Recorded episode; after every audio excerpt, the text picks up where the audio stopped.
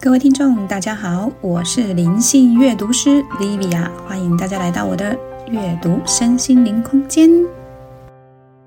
这一本书呢，它有推荐序，我会特别抓这个推荐推荐序，是因为这个作者在里面的章节有提到这一本书。呃，这个这个作者很红吧？可是不是我的年代啦，一九七零年代有有谁是这个年代看过这本书的？我我有查过绝版。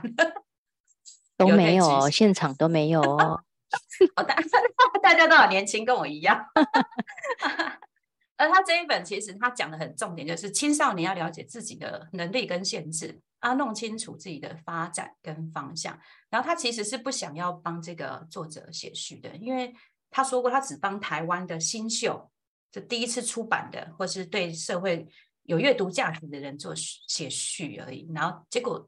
谢明姐她前面已经出三本了，但是她看她这一本写的就是呃身心灵的锻炼，锻炼很重要，而且最好是从青少年开始，然后最好是先从阅读开始。啊，当然阅读就要选对书，所以他决定就是可以帮他写这一篇序。然后他也看到他里面写的序就是属于很人生真诚的告白啊，他的自我告白，就用他的错误来告白，然后让大家知道说。啊，你们可以不用犯错啊，你们可以先知道这些事情，就是自己先知道，你就会人生就会过得比较顺遂。然后底下这一点，沈玉玲大家认识吧？都认识哦。诶，其实我这是我从那个康熙来了的一个节目里面看到的一个一段话，他是说他的同学嘉义中学的同学，他都是自由生，每次都考第一名，可是却因为看了这一本书叫《拒绝联考的小子》，结果不去联考。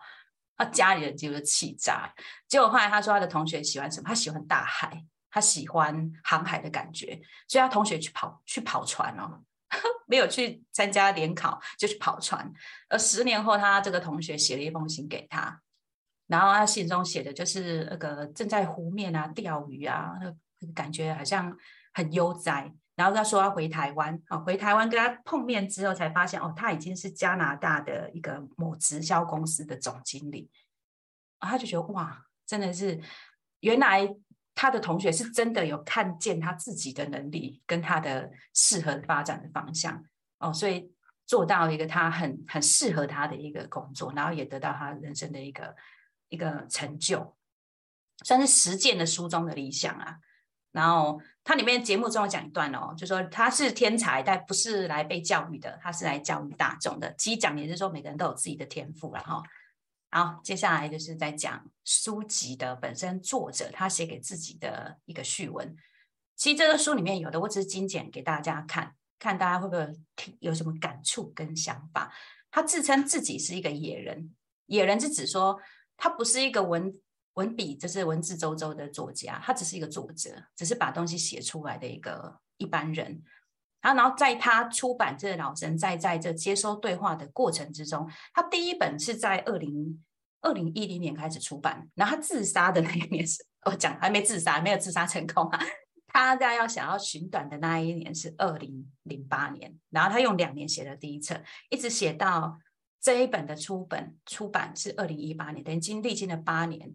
他在他把他这些过程中的呃得到的灵感啊，然后跟神的那些对话运用在生活里面做实验，然后实验出来他就有体悟，就把体悟分享出来写在脸书上面。其实他有说过他是想取暖呐，就是心中遇到什么问题想要写上去，除了分享，另外一点就是想要获得同温层的温度。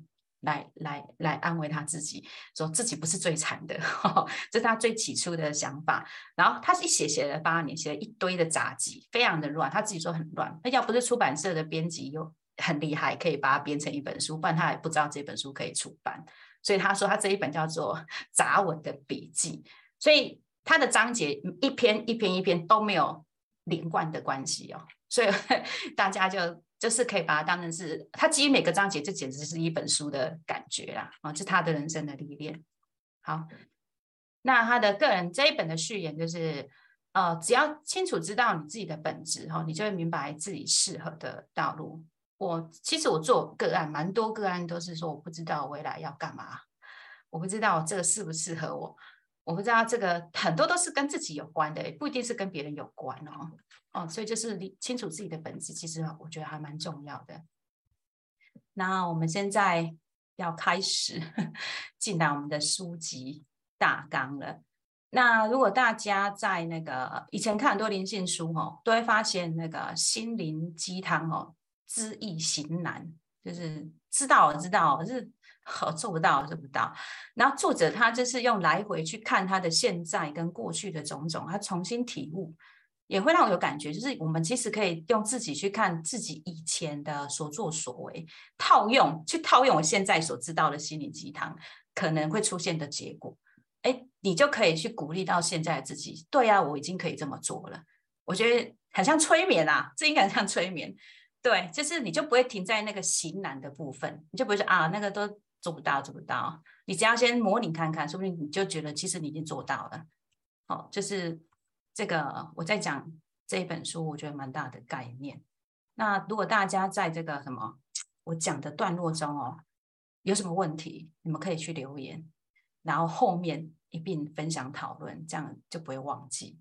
因为我相信讲完之后，听你们讲，你可能哎，刚刚讲什么，可能就忘记了。好，你们可以自己去留言，然后待会我们一起讨论。那它里面有四个阶段，我们今天讲上半场。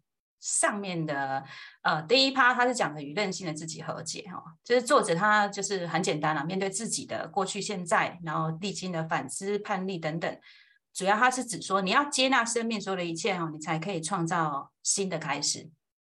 他最重要是在讲这些，就是一定要先接纳，不然没办法创造。然后第二段这个太平山庄，他是真的有去太平山庄，所以我旁边放了一张。那个太平山庄的图片在宜兰的部分，他这里讲的是比较啊情绪啦、平衡啊、自然，就有点像开始要进入灵修的状态了。我们要接触灵性之前，就是会有一段时间，就我要去大自然啊，我要打坐，我要冥想。他就是在讲这一段啊，其实讲也在讲说什么叫做灵修，灵修就是要让你的生命的空间跟质量要变大，你的修行才会走到一个。比较好的阶段，好，这是他今天要讲的这两趴。